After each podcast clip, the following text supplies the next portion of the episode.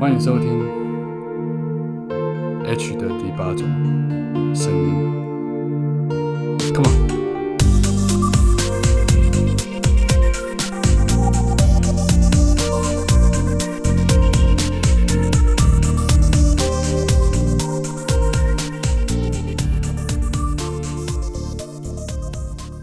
Hello，欢迎大家今天收听我们的节目 H 的第八种声音。今天非常开心，我邀请到我的好朋友，他是一位星座专家。那我认识的朋友里面，当然三教九流、各种样式、各种专长的大神级人物都存在着。那这一位是我认识的星座专家里面，可以算是数一数二资历老、牌子老啊，价格好 的一位非常资深的一位星座专家。啊，嗯那我们认识也大概十来年了，所以我非常自信可以介绍说，他应该是我认识的星座老师里面，我自己本人认为算的准确率相当相当高的一位老师。嗯，好，那我们欢迎傅子琪老师。好，大家好，我自己拍手了。我是星座塔罗女巫傅子琪，很高兴今天能够上 H 的节目。嘿，请问你刚刚去哪里啊？我刚 哦，我来那个，我去讨论一下，就是我们不需要王子，呃，我们需要人生的一种正面复仇计划。没有开玩笑，我在看《黑暗荣耀》，对，就啊，是这个。哦。我昨昨天看《黑暗荣耀》，然后我真的发现 H 是 H 就是巨蟹座嘛，我也是巨蟹座。等一下，我们等一下，不要巨蟹座急不急不不，我要讲解释一下，哦这这个这跟星象有关。OK，你说你知。道 H 基本上是一个巨蟹座，我也是巨蟹座，所以我们非常了解彼此哦。那巨蟹座基本上就是恋爱脑哦。听众朋友，如果你是巨蟹座的话，你现在也可以仔细听了。从今年三月份左右开始，你真的觉得你的人生跟以前不一样了，你的思考方式、思维方式也不一样了，因为冥王星进入了，就是从摩羯进入到水瓶哦。然后，所以这影响了我们很多的一种决定性决策。就是以前他一直控制我们在伴侣宫，现在控制我们到第八宫了哦，就是管我们的潜意识、恐惧、性爱这些东西，我们完全解放。所以呢，我觉得这时候上 H 这个节目也蛮有意思的，尤其特别要提醒所有人生想要转变的人，今年就是一个很重大的人生转变年。好了，你你这样忽然立刻切入巨蟹座，我去怕，我很怕听众朋友们认为我是在自肥，你知道？因为我找了一个巨蟹座的老师，然后来讲巨蟹座，对，好像是不我们12自己想星座的讲对，我们十二星留到最后，我座都讲们留到最后，我们留到对最后。我我我没错，没我一开。始先好奇，就是我怎么称呼你比较好啊？Teresa，呃，Teresa，呃，女巫傅子琪，子琪，女巫傅子琪，女巫傅子琪，呃，子琪嗯老师，我想请教，就是说当初应该是很早很早你就踏入这一行了。当初是因为觉得自己的命不好，还是因为恋爱的挫折，在恋爱路上有受伤，还是怎么样？完蛋了，真的，一个擅长有一句话就说，你这么擅长安慰别人，铁定是自己受过不少伤吧。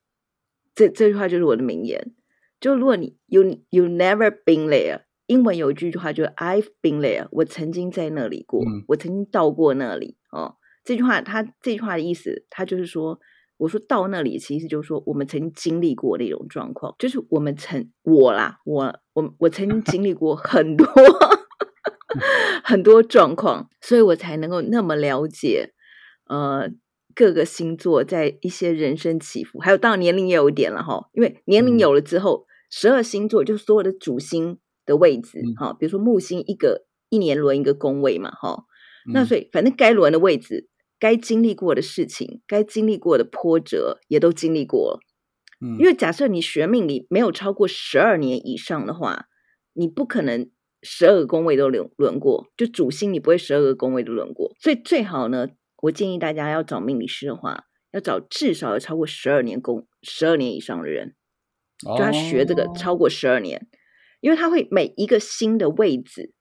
大部分重嗯要的位置都走过一趟了。他自己体验过了啊。对，都体验过。对，那你刚刚问我说我为什么做这样，就是我我其实很小很小就喜欢看命理书，小时候就喜欢看星座嘛，然后我还学了八字跟紫微哦，然后我自己大学哲学系的，哦然后我们还有学易经哦，这些都必修课。就我对这个很有兴趣，我本来就有兴趣。嗯，那但当然学这个时候，并不是说，并没有想说以后要变命理师，我还是有去上班呐、在社会打滚，被人家欺负，所以呢，经过很多很多的事情哦，那后来呢，就觉得哇，这些冥冥之中，所有的事在命盘中都有揭示这个方向，都有揭示我们人生这个课题跟考验，所以我就后来就变这个做这个行业等一。下等一下等一下等下，所以老师，你的意思是说，你是从自己的星盘，或者是你在算自己的命的时候，你看得出，原来你就应该走这条路，是这样的吗？对，但本来刚学的时候，我只是觉得，因为有一些呃，比如说，如果你学呃八字或紫微哈，大家都知道八字跟紫微是东方的嘛哈，那嗯星座是西方的嘛哈，那塔罗嗯牌是就是西方的易经，那易经当然就是东方的塔，你可以说东方的塔罗牌了哈，他们嗯。是属于占卜类的哦，图像类的卦卦类哦，那我以前就学了这些，我都学过了。那在学这个过程当中呢，我就觉发会发现自己命盘中有很多的星象都是跟学习这个命理或喜欢命理、宗教玄学啦，哈、相关哦的星。但这还并不是让我变成职业的主要理由。好，我只有兴趣，我就没有放弃这件事，就一直有把它当做一个 hobby，一直都学习了。那嗯后来真的哦，你学了超过，就我就我建议大家去找老师，要找超过十二年，就做这一行超过十二年以上老师，因为他会真的每一个每个宫位的变换呢、全部都经历过了，然后他就会有系统性的知道，你现在这样讲，是不是表示一些年轻的占星师、命理师就劝大家不用去找他们，就对了，太太年轻了嗯。就算了，这样。说真的，我觉得啦，如果你人生没有经过一些波折的话，你就 you never been there 嘛，你没有嗯。办法讲出那个很同理的话，OK，是不是？对啊，嗯，对，同理啦，同理要很重要。好，所以嗯所以你就是从你的星盘或者是不同的，包括紫微，包括易经，在算的嗯时候，你不是遇遇到一个什么事情，就是你找不到方向了，所以你从命理里面去发现说啊，原来我是适合做这样子的事情的人，不是这样的。我每一天都找，以前每一天都找不到方向，所以才用命理 去找方向。以前啦，每天都找不到方向。学的命理之后改变了你了你什么东西？哪个部分？我觉得就是，我真的觉得哦，就是孔子说“三十而立，四十而不惑，五十而知天命”，真的是这样子哦。就你经过这个人生的这些曲折哈，然后刚好看到，我可以跟你说，土星在差不多二十八岁到三十岁换组换位置哈，我回归了回归。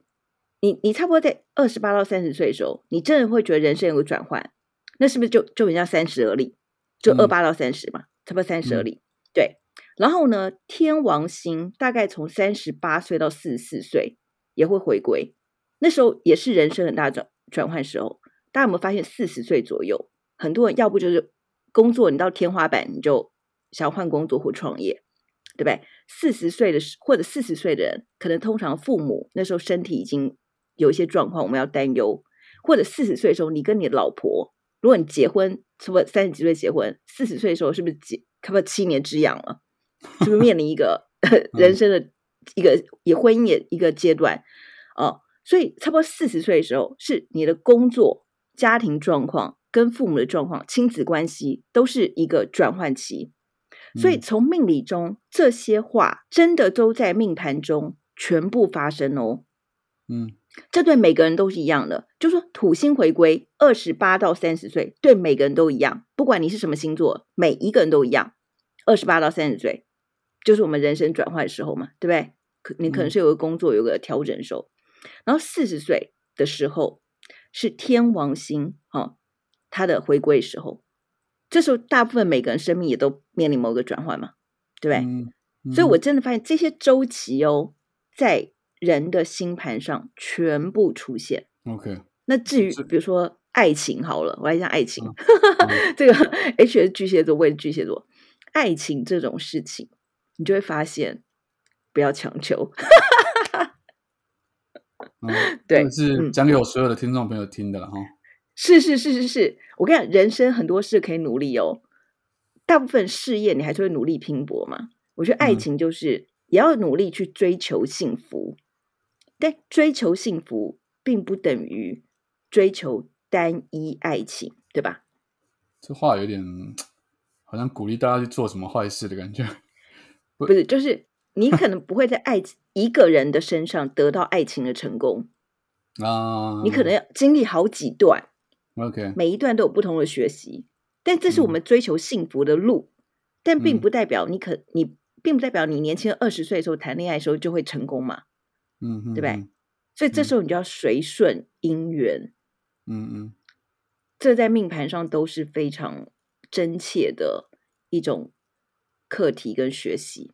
好，那子怡老师，我请教你哦，就是您刚刚提嗯到说，我知道你就是精通星座、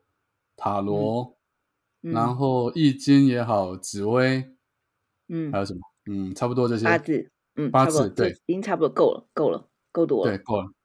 你大概这些东西，这些算命命理的的范畴，你都算是了解的。那我想说，嗯，很多人哦，很多年轻人，尤其他们在遇到事业、遇到感情、遇到家庭或者是朋友之间的问题的时候，他们会不知道要选择哪一种命理的方式去作为一个询问的工具。你有没有什么建议？是说，比如说，是不是呃问星座就是感情的事情比较精准，还是说什么状况下有什么样的搭配组合来问，或者是什么找什么样的老师，他可能同时间拥有哪几种能力问，会比较多方面的一个呃交叉分析会比较适合，会比较会有有说服力。你有没有什么建议？我觉得就是第一个资历很重要，刚刚你讲了，哦 对，这是真的，可这是真的，因为如果没有经过那些事，他不太可能说出，他可能可以，可以可以学习，就是说他可能学看书，他可以学到，但是他真的没有那个体会，好，没有同理心，有 never been there 嘛，好，没有同理心，这是第一个。第二个，如果说要用哪些技能可以是我们选择是算命的工具，哈，那刚刚我们说到，不管是星座、紫微斗数、八字、易经、风水，还是塔罗牌，这些都算技能，好、它是一个技巧，一个技术啊、但是呢，呃，这个技术啊，比如说星座、紫微斗数、八字都算命盘的一种哦。然后易经跟塔罗牌是属于占卜卜卦的一种哦。那我觉得，因为我自己是学东方出，从东方到学西方，我觉得它差别是什么呢？我可以跟大家分析一下。比如说，我今天呃，今天早上在呃帮一个欧洲在欧洲的客人做辅导跟咨询，那他本来从东方嘛移到了欧洲去生活，那西方最重西方星座最好的好处是什么呢？因为他换了地方，relocate 了，有时区的差别，对不对？于是呢，我们分析他，比如说你在英国的发展，你在德国的发展，你在日本的发展，美国东边发展或美国西边的发展是不一，有可能不一样的哦。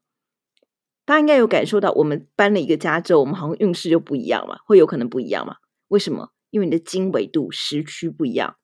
你跟那边的气场、空气、空气环境感受的能量也不一样，所以这个在星座当中，只要差十五分钟，度数不一样，你就可以分辨出来这个人在哪个地方的能量比较强，或哪个地方能量比较弱哦。好、所以我觉得就是如果看命盘的话，我觉得东方会以东方为一个，因为我自己也会来东方的星座，呃，就是东方的紫微斗数跟八字做一个基础。但是我觉得真正的在提升能量，尤其你在 relocate 换地方的话，我还是会以呃星座它给你的那个气场、能量场帮你做分析。因为这个在东方是不可能，因为它是以两小时为时区哦，而且它没有那个换换 relocate 换经度、换纬度的概念哦。那我觉得如果是呃占卜类的话，反正易经跟塔罗，我觉得都是很不错，它都是跟心灵对话的，都很都很有用，我觉得都很有帮助。嗯 OK，嗯，所以听起来好像是紫薇最没用吗？不是不是不是，紫薇也很嗯准，但是它紫薇跟八字它的概念都是两小时一个时区嘛，嗯哦，所以如果只差十五分，像星座是十五分钟就换一个度数嘛，哦理解理解，所以你换一个时对它的比较精准啊。OK OK，而且还换换时区也会不一样啊。就是比如说，我在这边的八点钟跟伦敦的八点钟出生的人是不一样的命盘。可如果你紫微或八字的话，是同一个同一个命盘。嗯嗯嗯嗯嗯。那你嗯，老师应该就是智商过，帮人家智商过很多的不同的案例啊，在嗯，你应该已经二十年有了吧？就是这个人生有有有智商的这个经历，对这么久的过程当中，有没有哪一些智商的案例让你特别印象深刻？就是你自己觉得说，哇，连你自己都吓到说，原来我这么准啊之类的这种神奇的。好，那那我就讲，就就今天早上发生的事。今天早上吧，好，因为这样记忆比较深刻。对对对，我我帮一个在那个呃那个阿姆斯特丹的朋友之上哦，那他本来是在呃中国哦，我就认识他了哦，我们都透过网络，所以我服务是无国界的。那他在中国的时候一直工作都也也有工作，但是他可能就经常换工作哦，然后也发展的还好哦。那反正总而言之呢，他就想要换工作嘛。那我就跟他说，你在今年是二零二三，我跟他讲说，你二零二零之前一定会换地方。结果他真的在二零一九年的时候移到欧洲去了。然后呢，后来不是发发生 COVID 吗？哦，那欧洲那时候也蛮惨的。可是呢，欧洲不能裁员，所以他就有工作而没有被裁员，虽然内心也是很慌张的哦。可是就他安安全全度过了这个时机。然后啊，在二零二二年的时候，欧洲已经打开了嘛，亚洲是不是还没那个？你知道，如果他在中国，他是还没有还没有开放？对，而且还被封城，对不对？很严重。嗯，结果呢，他在二零二二年就换在欧洲说又换了一个地方，他他换到德国去工作了。嗯我刚刚是不是说德国跟英国是不同时区？这个概念嘛，大家都知道嘛。好，他们差一小嗯时，所以他们的风以风水讲风水这个名字，不是讲东方风水，而是说我讲就是风跟水跟气就不一样嗯喽。它的气场就变好了，换了时区哦，就变好了。所以就是从这边你就可以发现，星座真的可以精准到你的地理位置，你要移动到什么地方，地理位置对你的影响。嗯所以他那时候本来要换工作的时候呢，他有来问我说，他要不要又换一个国家？好不容易到了阿姆斯特丹，然后又要换到德国，这样好吗？然后，但是问题是我跟他说，哎，差一个时区，我觉得这是好的，你就试试看吧，就真的就变得非常非常好。，OK，对听起来很神准。然后还有，那我来讲个 H 好了，H 好了，这个我我们差不多在呃两三年前在 Clubhouse 有过一个对话，对吧？有过一个对谈，你记得吧？啊记得啊，差不多是二零二零嗯年、那时候 Clubhouse 正好的时候，对对不对？然后那时候我刚回国嘛，因为疫情我就回国，然后那时候 Clubhouse 刚开始，我我不知道你记不记得哦，这个话我可以在原原音重现一下哦。那时候我跟 H 已经在十几年没有见面了嗯哈、我们只是在网络上有碰到，但十几年没有见面了。我说，一九九八年到二零二零，你是不是爱情经历了很多波折？然后就说，哎，对耶，那时候又换女朋友了。你那时候在节目中说的哦，一九九八到多少有？没有？二零二零，一九九八到二零二，那么长的时间哎、不不是一九九八，二啊二零啊，二零一八，二零一八到二零二零，哦，二零一八是你在感情上最，就是又经过了一个，你知道吗？不行啊，这个不准啊，因为有你随便拿拿，每每隔三年出来我都换很多个啊。啊，对对对，没有没有，但我那时候我跟你很久没有见，我不知道，然后我就说你二零一八一定有发生一个一个感情事件，嗯你就说哦，对，嗯嗯嗯，好，这个这个这个好，没事没事，这个算你准，算你准。啊，你不是你不是说你不是说今天要帮我怎么样？要帮我稍微推算一下什么吗？还是什么？哦，有有有，我帮你看了，我帮你看了，就是既然大家都是 H 的，这个不是我，这个不是我要求的，我得强调一下，这个是老子琪老师他特别特地说，可能读者们会比较想要知道我的状况是怎么样，可能包括身体状况之类的，我不知道。对，好，大家都那个，既然大家是你的听众嘛，可能也很关心你，你知道吗？就是你这今年哦，从现在开始，从差不多去年年底到今年嘛，你应该是一种有一种很深刻的在寻找安定感的感觉哦。那这个安定感的感觉，可能是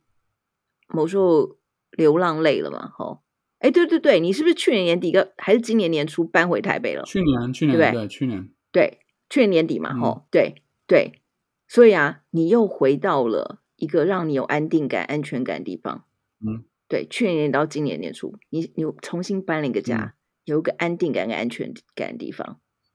然后到今年的三月，哎，我们三月又再见面了，嗯对不对？今年三月，我刚刚是不是一开始节目上是就说了，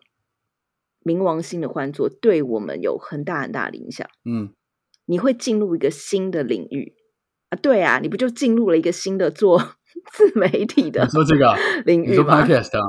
对，不是啊，你不是加入一个反正做自媒体的，公司对不对？哦，OK，对，所以啊，那也是一个，就你人生想要转型嘛，你想要做一个不同的呃形态的出发嗯。点，所以啊，接下来你就会完全的进入一种，你就不是只有在恋爱脑咯。我刚刚第一句一开始就说，我们现在不是恋爱脑了，我们就是想要进入一种新的人生的转换的阶段。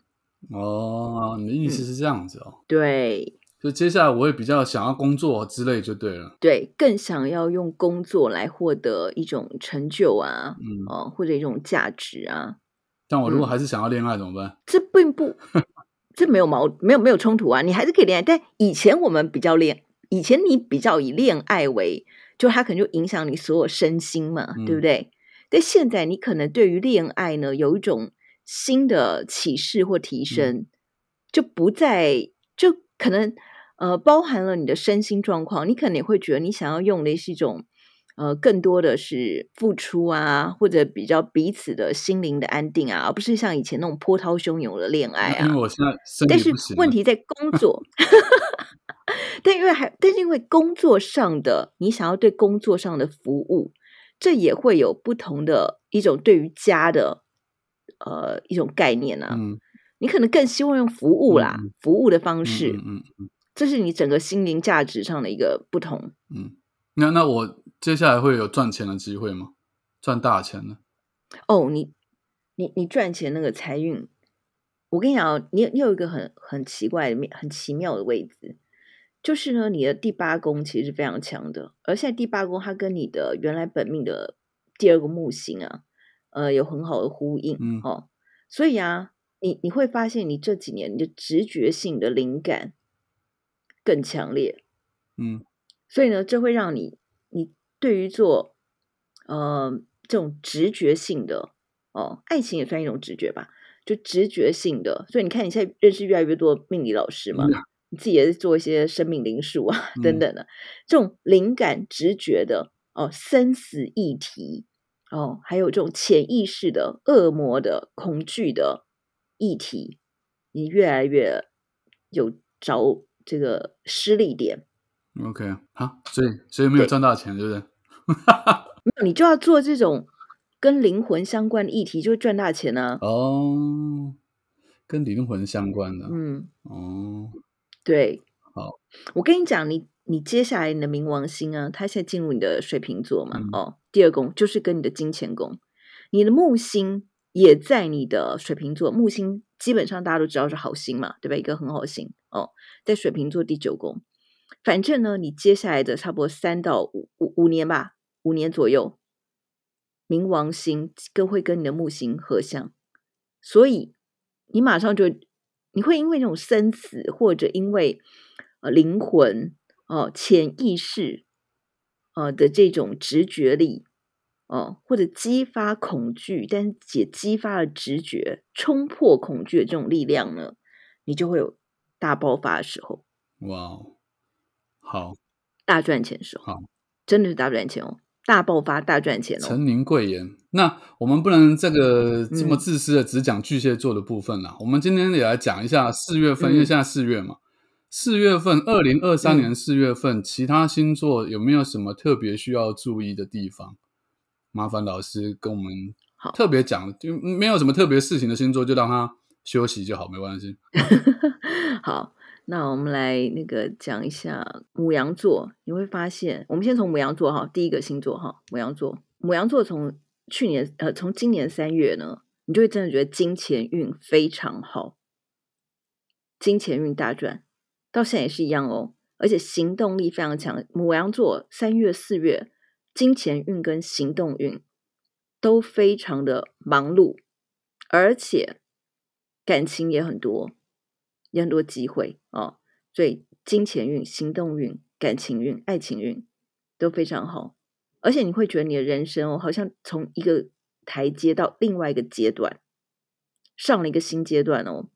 所以呃，大家可以看一下，我三三月份就讲了，母羊座在三四月就是高光时刻，非常好运。嗯，好，那我们来讲一下金牛座。金牛座呢，你会发现你的职业上，四月份，尤其三三月底啦，四月份好，一直到五月，你都会觉得你的职业生涯上会有一个新的变换。你可能会换工作，哦，或者你会换投资的方式，或者你的原来经营理财的方式会获得新的改变哦。所以在财务上，这两个月也都是非常非常好的，而且尤其四月份哦。你真的会觉得别人脉带来钱脉，很多新的朋友会在你的三月、四月就认识很多人。大概这段时间呢，是你认识这一年认识最多人的时候。所以金牛座在这个月运气非常非常好，人脉带来钱脉哦。这在我的那个我的影片当中有说到哦。然后双子座也是一样，双子座呢，差不多在这个月差不多二十号左右呢。你就会觉得，呃，你自己就是自己生命的预言家，你自己幻想的是你自己想要走的方向，你想要从事的方向就会成功。所以双子座的人呢，今年不要懒惰了，就是在三月、四月，尤其现在开始，就差不多这个时间，尤其到四月二十号左右，你真的觉得你自己说的话，你要帮助自己成就的预言就会成功哦，吼，好。然后再来呢，巨蟹座哦，这个 H 跟我都是巨蟹座。巨蟹座的人呢，在这个月跟呃四月、五月哦，都有很多跟国外、海外、异地的人的邀请啊，邀请去国外、海外、异地，或者 e-commerce 也是啊，哦，异地进修这也算，就是越是外地相关的事情，对你越有好运。所以呢，就算你身体没有移动哦。但比如说你是去做，哦，像这种 podcast 啊，这远端远端遥控啊，e-commerce 啊，哦，跟一个远端没有见过面的人谈生意啊，这都是有机会的。还有比如说考试，申请出国留学、游学啊，或者去考一个新的阶段的技能，都是非常好的。这也是一个，呃，而且你会碰到很多你以前没没有认识的人，他们都给你新的机会哦。然后再来，狮子座的人呢，就是哦，差差不多到四月份、五月份都有哦。哈，你四月份跟五月份，你会觉得说你的爱情关系、感情关系特别的好，所以呢，这两个月都可以把这个心情上是跟呃朋友也算一种情感了哦，跟情感关系的交流都可以多发挥。但这两个月也会觉得可能因为太忙了哦，太多 party 了，所以要注意一下身体健康还有消化系统方面的问题。那再来是处女座，处女座的人呢，在呃今年呢，你会觉得你大概从三四月你就觉得哇，很多合作方案哦，这个国外合作、异地合作、外交工作哦。做公关方面的啊，交际的啊，社交的啊，或者对外演讲的，都是非常好的。所以处女座人在今年，你的外交运、公关运哦，或者如果你是做呃公关啊、记者啊、哦宣传啊、写字啊、哦出国的啊，这些都会非常非常好运哦。然后再来天秤座的人呢，天秤座的人。从三月、四月、五月，你的伴侣就给你带钱哦。一个是你的投资伙伴伴侣给你带钱，一个是你自己喜欢的人哦，爱情伴侣也会给你带来钱哦。所以呢，你选的伴侣呢，哎，很重要。如果这时候想要谈恋爱的，也容易碰到大富大贵的、有钱的，帮你带来金钱的、带来工作运的这种机会的人哦。好，所以爱情运也是非常好，而且伴侣运非常非常的好哦。那天天蝎座的哦，这几个月简直是天蝎座也算高光时刻。赚钱运特别特别的好哦，社交生活也很忙碌啊，呃，还有如果你是做房地产的、海外投资的、跟房子相关的、装潢的哦，也会有很好很好的运气。好，如果是射手座的朋友呢，就是呃，从这个月开始，上个月、三月、四月、五月哦，你都会觉得你好像。本来射手座不是特别身心灵的，但你很要不就是很容易碰到身心灵老师，或者你会很关心的身心灵健康，也有可能你的健康议题呢，呃，出现了哦，你会做很多跟健康养生相关的事业，所以如果你这时候想要特别去做跟健康相关的、大健康相关的或投资健康产业的，也都会有很好很好的帮助哦，哦。那摩羯座的人呢，就是从也是一样，差不差不多三月，反正整整个三月就是人生大变化，就对，对，所有星座都人生大变化哦。摩羯座的呢，你的家庭力量会给你稳定的支持哦，要不就是有可能你没有家庭谈恋爱了，有变得有家庭有伴侣关系，要不就你的原生家庭会给你很多的力量跟支持哦，而且这时候你的爱情运也是非常好的，所以。你的情感方向也会决定你可能想要工作的方向哦，所以这个也是非常非常棒的哦。那在水瓶座的人呢？哦，那个今年你的身体健康，事实上这几个月你都会很明显的感觉，你可能就想转型，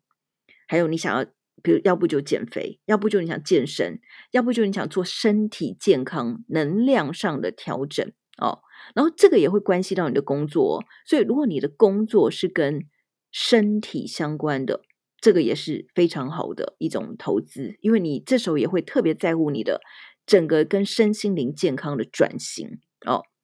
那双鱼座的人呢？哦，这个月的财运也是很不错的。那学生哦，最好的是什么呢？学习运。双鱼座的人呢，三月、四月、五月哦，其其实到六月都差不多。就你的学习运、考试运特别好，所以呢，今年想要做新的学习的人呢，差不多在四五月的时候，双鱼座四五月，你会特别感受到学习能量是很棒的，可以帮助到你，所以你应该把力量花在学习上面。我非常感谢。以上十二星，感觉子琪老师是应该都是把十二星座这三四五月比较好的部分讲出来了，重要的听起来都蛮好的。大家可以把这个重心放在这，听起来不是赚大钱，就是可以遇到赚大钱的，不然就是身体会变好的，身心灵会变好的。呃，当然就是呃，星座它是我们是一个迹象哈，它有很多，因为它有很多宫位会有不同的迹象，那每个人还是会有一些差别，就好到什么地步？有些好的加一分呢，还是加一百分呢？这跟个人的一些星盘还是有关，所以我们如果要细节的话，我们可以再。私下来讨论。我请教一下子琪老师，要去哪里可以找到如何可以获得跟你咨询的一个机会？要去脸书啊？你可以来我的对脸书找傅子琪哈，傅就是人字边的傅，子是小孩子的子，天子的子，琪是密字边哈，呃密字边的加奇怪的奇，奇三声奇，父子情可以找脸书啊，或者呃 IG 或者我的 YouTube 都可以找到我。那最后我问一个我私人比较对星座这方面好奇的地方，常常大家都在聊，就是上升太阳跟月亮三种星座，就每个命理老师他们解释的方法都有点不太一样。我我想听一下你的说法，比如说，比如说我的太阳星座是巨蟹，我的上升星座是射手，我的月亮也是射嗯手，对对那，那这代表什么呢？你射手宫位很强。这代表什么呢？太阳就是我们原生生出来的这个个性哦，月亮是我们的心灵的状况。那上升，有些人会说三十岁以上看上升，对不对？很多坊间你可能听到这个，但其实不不是这样子的哦。因为呢，你的上升星座呢，是你出生的时候就有了。上升是讲什么呢？就是你想要成为的那个样子，你想给别人看到的你啊，是什么样子。好、所以呢，不是说你三十岁以后才看上升，应该是说我们三十岁左右以后哦，尤其是我们进入社会以后，我们大部分都会有一个我们想要给别人看到的样子，对不对？它不一定是我们本性，嗯对不对？那呃，我们可以说，呃，月亮比较像是你跟你家人相处的状况，因为那是最本、最内在的你，最没有掩饰的嗯你。上身就比较像你想给外面的人看到的样子，或者可以说是你比较想成为的那个样子，那就你想让别人看到你的那个样子。那那像我月亮跟上升都是射手的话，不就代表说我从内到你你给想别人就是那个你，对，都那很像，哦你不隐瞒的，就是这样子。哦对，而且哦，人越老哦，人越老会越像自。人家说什么三十岁以后看上身，对不对？对我也我要纠正这个观念。三应该说你的上身是你别你想要给别人看到的样子，社会化的样嗯子啦。好、那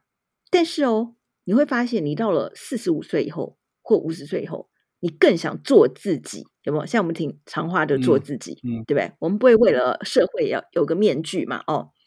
尤其越老的人，你有没有发现老人就根本像他小孩子嗯。一样，他回到他小时候那样嗯。子，越老就越像你的太阳星座，啊就是你本来那个就那个样子，哦，对你不会想要隐瞒了，你就是这样子嗯，你就回到你更更原初的那个概念了，OK，好，嗯，我觉得嗯好，这个解释蛮蛮清楚的，蛮清楚。我相信有帮这个在收听的朋友们解答了很多的疑惑，心中的疑惑。嗯，那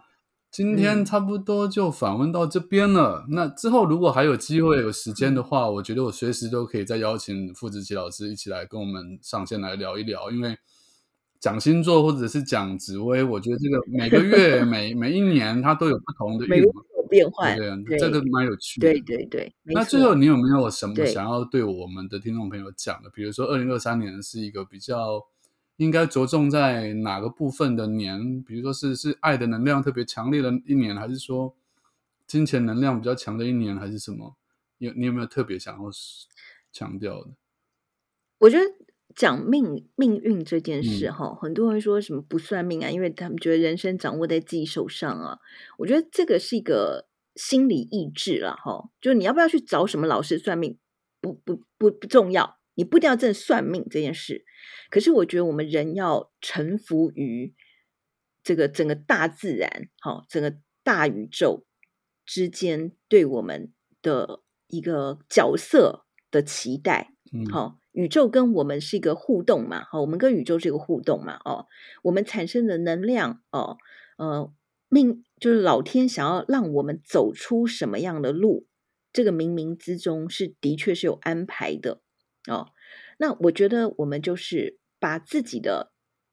最大的人生最大的格局、最大能量展现出来，这就是我们这一生的使命。尼采说：“你只能活你自己。”好，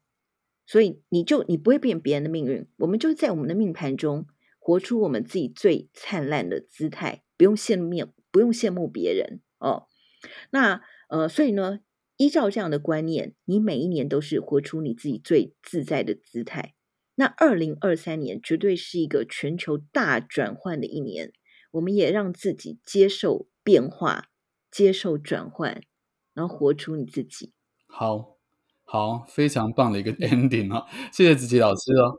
啊，那如果对 好，谢嗯谢。对子琪老师有兴趣的，就到脸书或 IG 或到各大社群网站去搜寻“女巫傅子琪”，或者是只要打“傅子琪”三个字也可以。那如果对 H 对有兴趣还没有追踪我的人，也可以到脸书或 IG 上面去搜寻作家 H。那今天就先到这边，嗯欢迎大家的收听，我们下期见，拜拜。好，谢谢，拜拜。